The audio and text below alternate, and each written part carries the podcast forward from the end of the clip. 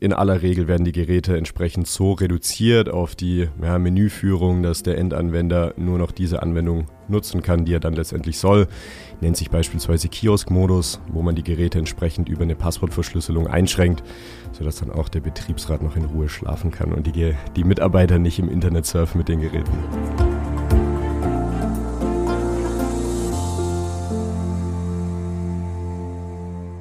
Herzlich willkommen zu einer neuen Folge Industrie 4.0, der Expertentalk für den Mittelstand. Sie wollen vielleicht oder ihr wollt vielleicht weg vom Papier im Lager, wisst aber nicht so richtig wie. Eine Möglichkeit sind auf jeden Fall Scanner, Handscanner in allen Varianten, die man sich so vorstellen kann. Und die wollen wir uns heute auch mal genauer angucken. Was gibt es da überhaupt? Wo kann ich Scanner einsetzen? Wofür werden die verwendet? Und äh, welchen Mehrwert bringen die nachher auch meinem Unternehmen. Und dafür haben wir uns natürlich wieder jemand Spannendes eingeladen, jemand, der sich auskennt. Bei mir ist heute René Haarer. Er ist Vertriebsingenieur bei der Kiens Deutschland GmbH. René, schön, dass du heute da bist. Vielen Dank für die Einladung. Freut mich. Wie immer an der Stelle nochmal ganz kurz der Hinweis, auch die Folge gibt es wieder bei YouTube als Video zu sehen, also schaut da gerne mal vorbei, wenn ihr unsere freundlichen Gesichter sehen wollt. Genau. René, ich habe es schon gesagt, Kiens Deutschland GmbH und du hast irgendwas mit Scannern zu tun, aber vielleicht kannst du einmal noch mal kurz erzählen, wer bist du und was machst du bei Kiens genau oder was ist, macht auch Kiens als Firma? Ja, ja, gerne. Ja, mein Name hast du ja schon gesagt. Mein Name ist René Haarer. Ähm, bin bei der Firma Kiens ähm, im Vertriebsaußendienst tätig und da speziell für unseren Bereich der mobilen Datenerfassung.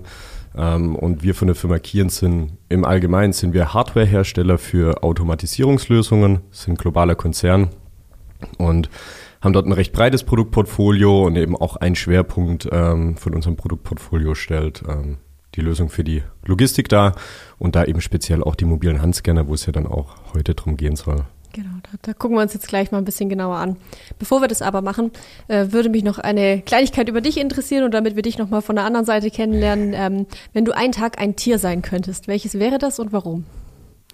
Ja, das ist eine spannende Frage. ähm, Wahrscheinlich wäre ich ein Elefant, weil es einfach meine Lieblingstiere sind. Okay, sehr gut. Ja, die haben ja auch ein gutes Gedächtnis.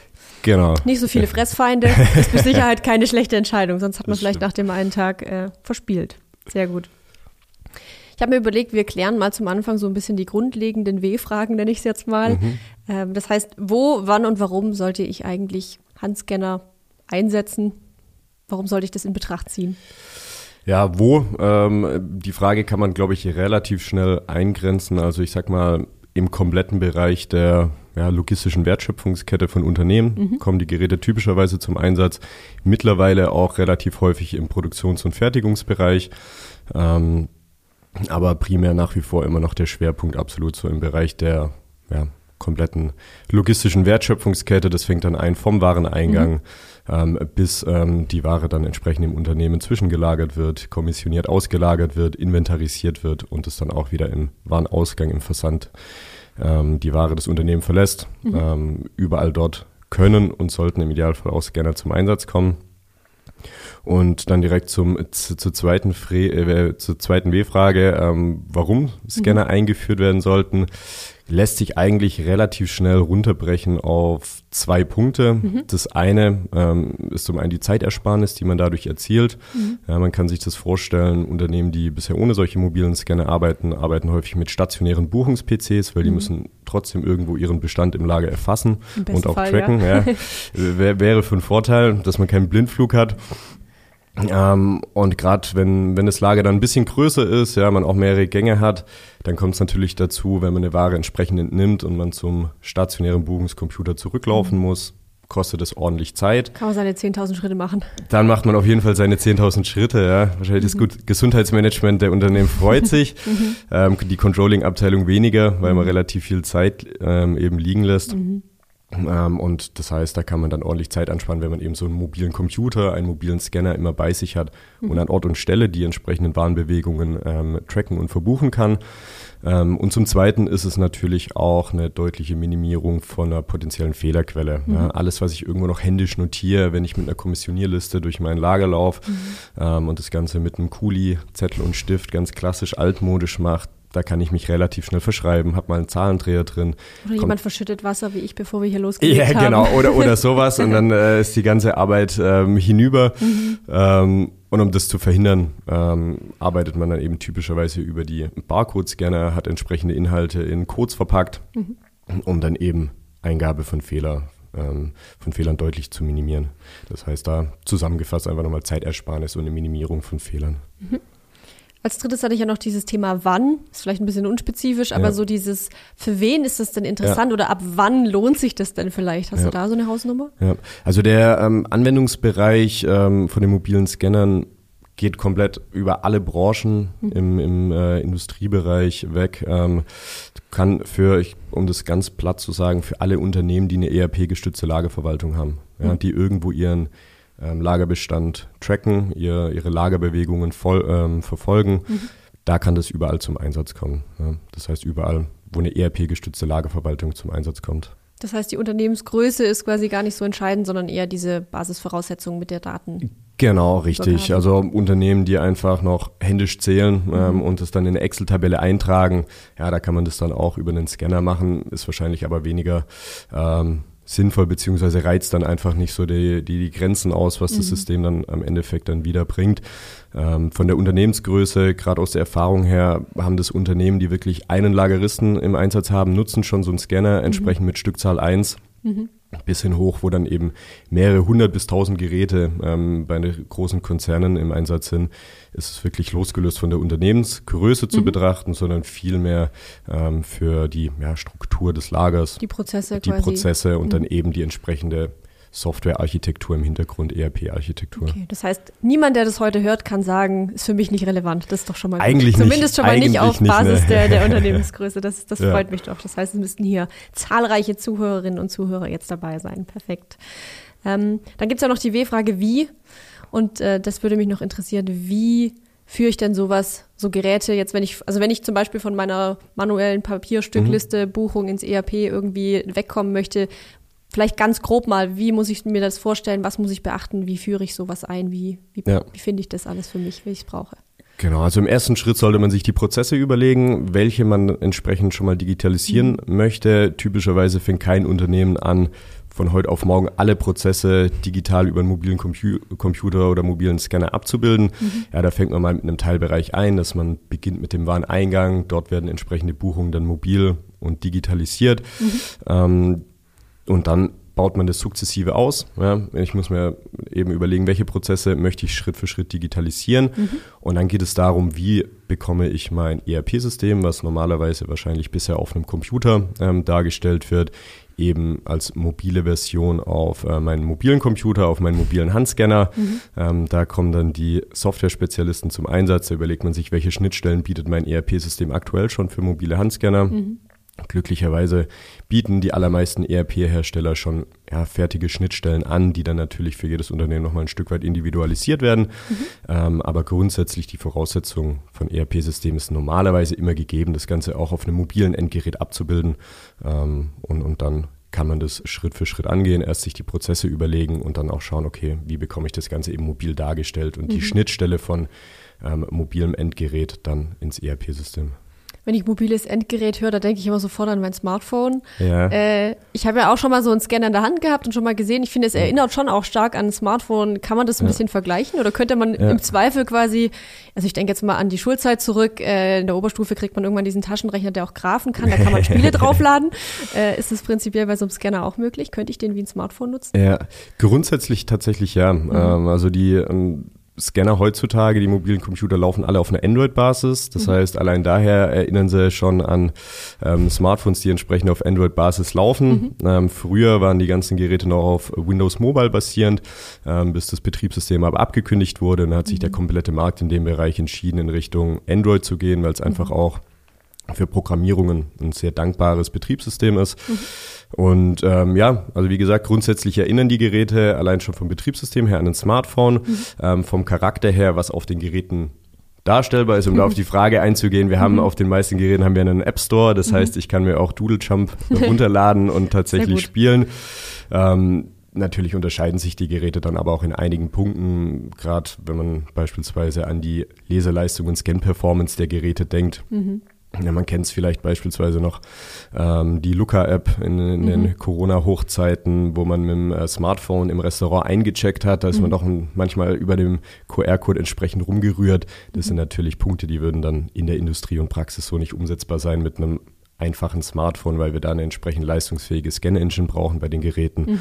Und aber auch in puncto Handling und, und Langlebigkeit, Robustheit sind das natürlich nochmal andere, eine andere Hausnummer, aber ich gebe dir recht, so ganz grundsätzlich von der Oberfläche, wenn man die Geräte das erste Mal sieht, erinnert es natürlich an Smartphone. Und ich kann das aber jetzt als Unternehmer, möchte ich vielleicht nicht unbedingt, dass meine Kollegen im Lager Doodle spielen oder Tetris, sondern ich möchte, dass sie äh, ihre Arbeit entsprechend gut machen können. Äh, das heißt, ich kann die aber dann auch wahrscheinlich softwareseitig so einschränken, dass ich das jetzt nicht machen kann. Genau, richtig. Kann. Also das wird ähm, in aller Regel werden die Geräte entsprechend so reduziert auf die ja, Menüführung, mhm. dass der Endanwender nur noch diese Anwendung nutzen kann, die er dann letztendlich soll. Mhm. Nennt sich beispielsweise Kiosk-Modus, mhm. wo man die Geräte entsprechend über eine Passwortverschlüsselung einschränkt, sodass dann auch der Betriebsrat noch in Ruhe schlafen kann und die, die Mitarbeiter nicht im Internet surfen mit den nicht, Geräten. Nicht in Versuchung geraten. Genau. Okay, perfekt. Wenn wir uns jetzt mal vielleicht die Geräte ein bisschen genauer anschauen, also wollen wir jetzt mal, vielleicht fangen wir mit den Äußerlichkeiten an, also mit dem Thema Bauform. Kannst du ja. vielleicht mal ein bisschen erklären, was gibt es für Unterschiede, ähm, was ist vielleicht auch für welchen Use Case notwendig? Ja, genau von der äh, Bauform her gibt es, so wie du gesagt hast, gibt es ganz unterschiedliche Modelle. Ich denke so, dass ganz klassische Modell ist das ja, Pistolengriff-Modell, Gun-Grip-Modell, wo es schon wirklich seit langer, langer Zeit ähm, im, im Logistikbereich gibt. Gerade dieses Modell vor allem spannend, wenn man ähm, sag ich mal, im ja, richtigen Logistikbereich in Anführungsstrichen und auch für größere Läger ähm, unterwegs ist. Das heißt, gerade wenn ich auch kurz beispielsweise über größere Entfernungen abscannen muss, wenn ich mhm. dann entsprechend zielen muss, dann hilft so ein Pistolengriff natürlich perfekt, um, um da zielsicher unterwegs zu sein. Mhm aber auch für eine Ergonomie. Das heißt, wenn die Geräte sehr, sehr häufig in Benutzung sind, ja, mhm. der Mitarbeiter, dem seine Haupttätigkeit darin besteht, mit den Scannern zu arbeiten, dann hilft einfach so ein Pistolengriff, weil das Gerät dann eigentlich deutlich besser in der Hand liegt. Mhm. Ähm, das heißt, das ist so mal die eine, eine Kategorie der Gun Grip Pistolengriff-Modelle, die wir haben. Auf jeden Fall schon mal cool. Ja, genau. Ähm, und dann gibt es die ähm, ja, PDA Smartphone-Modelle, mhm. ähm, mittlerweile auch eine echt hohe Nachfrage. Die heißen schon so. Ja, genau, also ganz offiziell so PDA-Modelle, aber wenn man Smartphone-Modelle sagt, dann mhm. äh, wissen die Kunden meistens schneller, was gemeint ist. Mhm. Ähm, die kommen dann eben in der Grund, Grundausstattung, sehen sie erstmal aus wie ein Smartphone, mhm. ähm, sind dann manchmal noch etwas dicker, weil sie eben auch die Scan-Engine noch vorne dran haben. Mhm. Da der Vorteil, dass man die Geräte auch mal in eine Hosentasche packen kann. Das heißt, man ist deutlich ja, mobiler mit den Geräten unterwegs nochmal mhm. ähm, und macht vor allem dann Sinn, wenn ich jetzt die Geräte auch nicht in der Dauernutzung habe, sondern ich sie einfach bei mir führe und wenn ich dann am entsprechenden Lagerort, ähm, am entsprechenden Lagerplatz bin, mhm. wo ich das Gerät brauche, hole ich es aus meiner Hosentasche raus. Ähm, das ähm, dann als Ergänzung. Und dann gibt es noch, denke mal so, um das Ganze abzurunden. Zu den Pedal-Type nennt sich das. Das sind die Geräte, die haben noch eine physische Tastatur. Mhm. Ähm, manche Mitarbeiter, nicht nur die des älteren Semesters, die das noch von früher von den Smartphones, äh, nee, Smartphones eben nicht von den Handys mit Tastatur kennen, ähm, aber auch noch, gibt immer noch jüngere mhm. Anwender, die einfach sagen, wenn ich doch noch mal viel Stückzahlen eingeben muss, dann habe ich es ganz gern über eine physische Tastatur zu arbeiten. Mhm da machen dann diese Geräte wieder Sinn. Mhm. Ja, das heißt, gibt einen bunten Mix für, für, für alle Anwendungsfälle. Und das heißt auch von der Displaygröße jetzt äh, ist wirklich alles dabei von, wie du sagst, großes Smartphone wahrscheinlich bis, bis klein oder ist es, gibt's da, mhm. was gibt es da für Unterschiede noch? Genau, also da gibt es auch unterschiedliche Displaygrößen. Ähm, Gerade bei uns bei, bei Kiens fängt es an bei 3,5 Zoll, geht mhm. dann hoch über 4 Zoll, 5 Zoll, 6 Zoll. Mhm. Ähm, da ist 6 Zoll das größte Display, mhm. ähm, was, was es derzeit gibt. Ähm, einfach weil es dann irgendwann noch unhandlich wird. Wenn man dann okay. nochmal ein größeres Display möchte, dann geht man eher in Richtung Tablet-Lösung. Da mhm. bewegt man uns dann in einem etwas anderen Bereich. Aber bei den klassischen Handscannern muss es natürlich noch irgendwo händelbar sein, ja, sei es, ähm, dass man es am, am, Stapler in der Halterung Vorrichtung bekommt mhm. ähm, oder auch mit dem Gerät natürlich arbeiten und, und herumlaufen das kann. Mit einer Hand vielleicht noch festhalten kann. Genau, dass ja. man dann nicht mit beiden Händen unterwegs ist. Ähm, das heißt, da so die Range 3,5 bis 6 Zoll, wo okay. wir uns da bewegen. Alles klar. Schauen wir uns mal vielleicht noch die technischen Spezifikationen ein bisschen genauer an, weil du hast ja schon gesagt, es gibt so ein bisschen unterschiedliche Use mhm. Cases mhm. auch. Ähm, und ich glaube, da sind auch die verschiedenen Scanner in der Lage, verschiedene Dinge zu tun. Kannst du da vielleicht einmal ein bisschen was erzählen? Was gibt es da überhaupt und was sind vielleicht so ein, zwei, drei Besonderheiten, wo man ja. sagt, da kann man mal näher reingucken? Ja. Genau, also ich denke, ähm, was auf jeden Fall spannend bei den Geräten ist, ist immer die ähm, Scan-Engine, die dort verbaut ist. Ist ein Barcode-Scanner, dementsprechend ist es mit die Haupttätigkeit neben dem Prozess der Software, die auf dem Gerät selber läuft, eben Barcodes oder QR-Codes zu erfassen. Das heißt, hier sollte man schauen, ja, welche Entfernungen ähm, muss denn mein äh, Scanner mhm. zurücklegen? Habe ich ein ganz überschaubares Lager, wo ich immer relativ nah dran bin am Barcode? Mhm. Was ähm, heißt nah dran? So. Ähm, nah dran sind wir typischerweise, sage ich mal, von zwei, drei Zentimetern, mhm. wenn, wenn ich was von einem Lieferschein abscanne, mhm. bis hin, sage ich mal, zu 50 Zentimetern bis mhm. zu einem Meter reden wir eher vom Nahbereich. Mhm. Ähm, und dann gibt es eben so diesen Midrange-Bereich, wo wir dann alles so über, über ein bis zwei Metern bis hin zu drei bis vier Metern haben, sind mhm. wir so im Midrange-Bereich, wo es dann auch schon mal sein kann, dass ein Staplerfahrer nicht aussteigen möchte, mhm. sondern eben den Regalplatz gemütlich aus dem Sitzen abscannen mhm. kann. Spart ihm natürlich auch wieder Zeit. Dann mhm. muss er typischerweise so zwei bis drei Meter äh, mit dem Scanner überbrücken können. Und dann gibt es noch die Long-Range-Scanner. Mhm die dann wirklich auch Regalebenen in Hochregallagern bis zehn Meter Höhe ähm, die Dass Barcodes noch, noch trifft, er, erfassen können. Ja, braucht man eine ruhige Hand, das stimmt.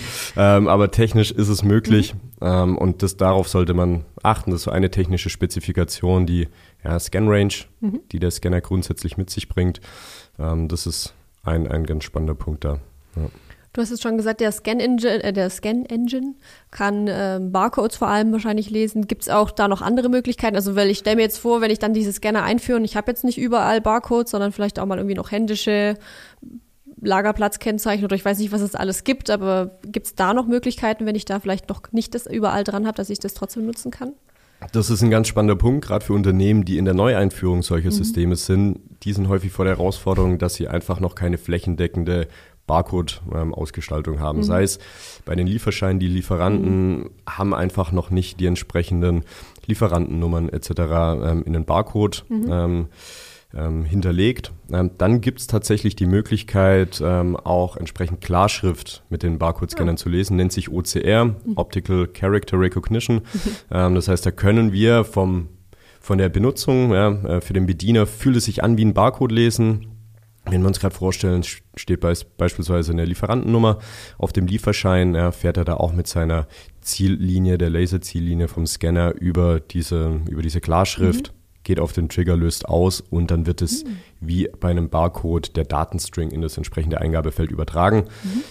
Das ist tatsächlich eine sehr, sehr spannende ähm, technische Möglichkeit für Unternehmen, die, die einfach noch nicht so weit sind, beziehungsweise auch größere Unternehmen profitieren davon in Bereichen, wo es einfach noch nicht möglich ist. Mhm. Ähm, entsprechend Barcodes oder QR-Codes einzusetzen, gerade wenn man denkt, man teilweise hunderte Lieferanten, mhm. bis man alle dazu erzogen hat, auch brav mit Barcodes oder QR-Codes zu arbeiten, kann es manchmal dauern mhm. oder der Lieferant ist dann für das Unternehmen so groß, dass sie sagen, warum sollen wir sowas für euch machen? Mhm. Den Aufwand betreiben wir gar nicht für euch. Mhm. Und dann sucht euch lieber einen anderen Lieferanten. Gibt es leider in der Praxis. Mhm. Und genau da hilft es, dass man dann trotzdem eine mobile Datenerfassung einführen kann. Also auch um genau ein Stück weit unabhängig zu bleiben von Lieferanten richtig, oder von, von anderen Unternehmen. Okay, das ist ja sehr cool. Und wie funktioniert das technisch? Also ist es dann wie meine Smartphone-Kamera oder ist es, wie du sagst, so ein integriertes Modul? Ist es dann komplett anders wie die anderen? Oder? Ja, ähm, also ich kann jetzt natürlich ähm, vor allem für die Geräte von der Firma Kieren sprechen. Mhm. Dort ist es so, wir arbeiten bei allen unseren Modellen mit einer kamerabasierten Scanner-Technologie. Das mhm. heißt, auch die Barcodes oder QR-Codes werden über eine Kameratechnik dekodiert, ja? Mhm. nicht über eine Lasertechnologie, wie es vielleicht früher häufiger der Fall war. Mhm. Und bei uns ist es so, dass die Klarschrifterkennung in der Scan-Engine integriert ist. Das heißt, mhm. wir haben kein, ähm, keine zusätzliche Kamera nochmal extra, ähm, sondern man kann dann wirklich auch den Switch zwischen jetzt scanne ich einen Barcode und jetzt scanne ich einen, eine Klarschrift, mhm. ähm, Klarschriftstring, kann ich hin und her wechseln, weil es in der Scan-Engine an sich integriert ist. Kurze Unterbrechung in eigener Sache. Wenn ihr die Themen, die wir hier im Podcast besprechen, spannend findet, dann habe ich da noch einen ganz heißen Tipp für euch. Schaut unbedingt bei lmobile.com slash Veranstaltungen vorbei und meldet euch für eins unserer zahlreichen Online-Events an. Ihr könnt von überall aus teilnehmen. Wir freuen uns, wenn ihr dabei seid. Okay, dann haben wir uns jetzt die Geräte sagen wir von der technischen Seite und von der, von der Bauform mal ein bisschen näher angeschaut. Wie sieht es denn jetzt aus von der Infrastruktur her? Die, was brauche ich im Unternehmen? Ich weiß nicht, laufen die über WLAN? Wie funktioniert das auf der Seite quasi? Welche Infrastruktur muss ich bieten, damit ich die überhaupt einsetzen kann? Ja. Also ganz typischerweise sind die Geräte über WLAN ins Unternehmensnetzwerk eingebunden. Mhm. Einfach, dass ich live buchen kann, live im System buchen kann. Mhm. Ähm, ähm, das ist ein großer Vorteil, den wir dadurch haben, dass man wirklich auch, wenn eine Warenbewegung stattgefunden hat, dass ich das dann live im System einsehen kann. Mhm. Das heißt, die Anwendungsfälle, wo ich auf Offline-Geräten die Daten sammle und es dann vielleicht am Ende des Arbeitstags ins System einspeise, kann es auch noch geben, ist mhm. aber eher selten, weil wir wirklich einfach eine Live-Übersicht der Daten haben möchten. Das heißt, die Voraussetzungen sind hier eine flächendeckende WLAN-Infrastruktur, damit die Geräte immer im Netzwerk sind.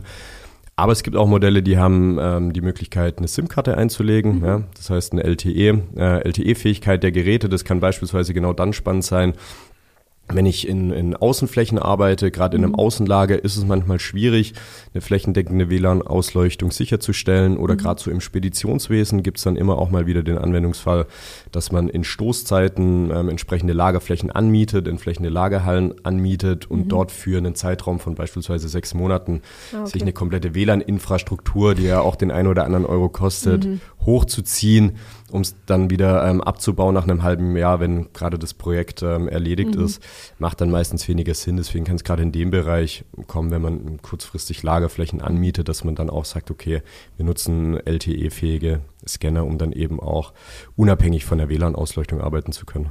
Okay, das heißt, ich sag mal noch von der Dateninfrastruktur her, ich brauche halt gepflegte Daten im ERP, weil sonst funktioniert es am Ende auch nicht. Äh, richtig, genau. Das ist so softwareseitig, ERP-seitig die mhm. Voraussetzung, dass ich da den entsprechenden Datenstamm angelegt habe, um dann auch mit den Scannern arbeiten zu können.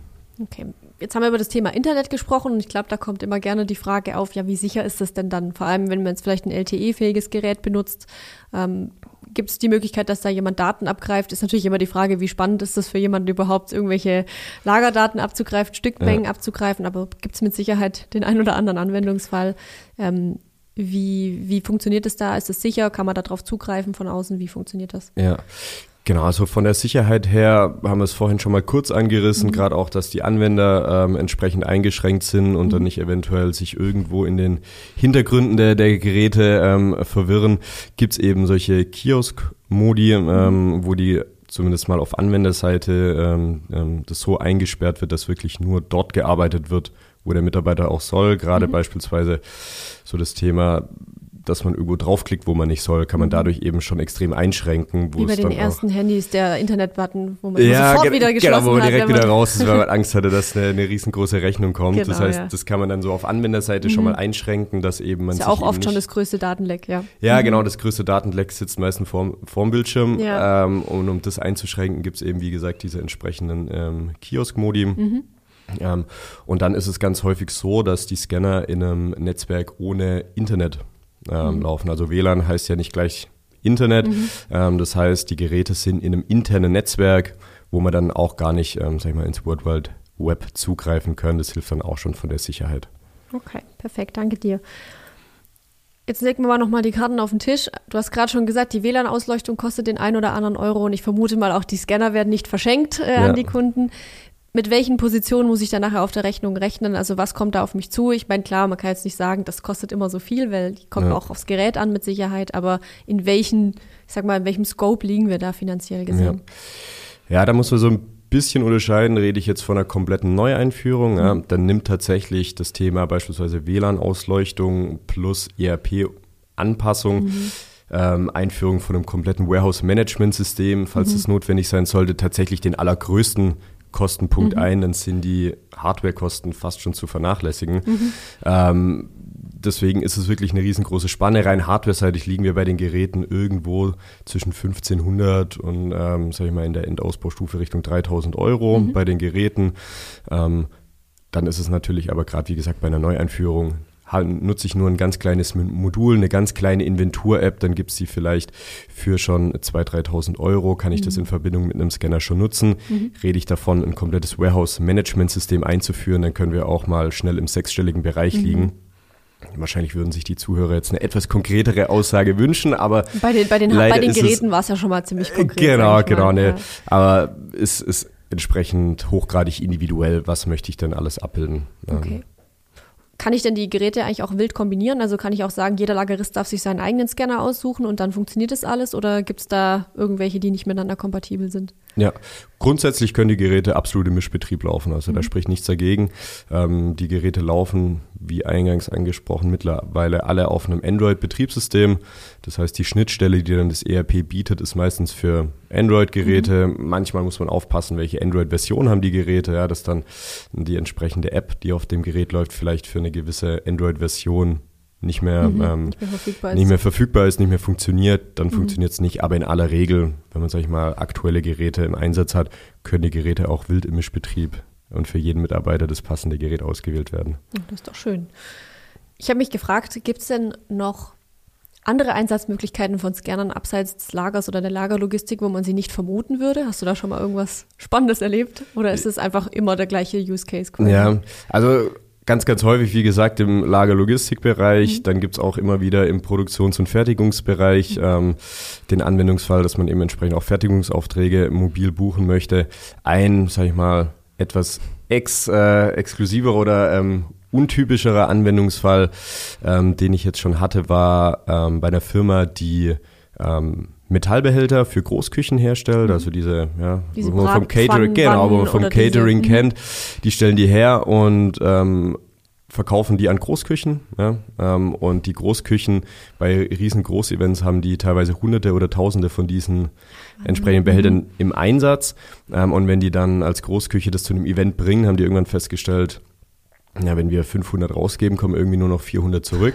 Das ist, äh, ist relativ schlecht. Mhm. Ähm, dann lohnt sich das irgendwie gar nicht mehr, so ein Event durchzuführen. Und dementsprechend hat der Hersteller der, ähm, der, der Essensbehälter hat dort QR-Codes aufgebracht und eine eigene App entwickelt, mhm. ähm, um zu tracken, ähm, welche Pfanne, mhm. welche, welcher Behälter jetzt ausgeliefert wurde mhm. und welcher auch wieder zurückgekommen ist. Das mhm. heißt, da eine Rückverfolgbarkeit einzuführen. Mhm. Ähm, und dafür kommen, kommen dann eben auch solche mobilen Handscanner jetzt standardmäßig zum Einsatz. In der Küche sozusagen. Äh, genau, in, in, in den Großküchen, wenn die Behälter rausgehen, werden die abgescannt. Mhm. Ähm, deswegen, das ist so, sag ich mal, der speziellste Anwendungsfall. Nicht, nicht im Lagerlogistikbereich, sondern in der Küche. Wenn man dann weiß, der Behälter mit den Spätzle ist nicht zurückgekommen, dann waren Schwaben am Werk. Genau.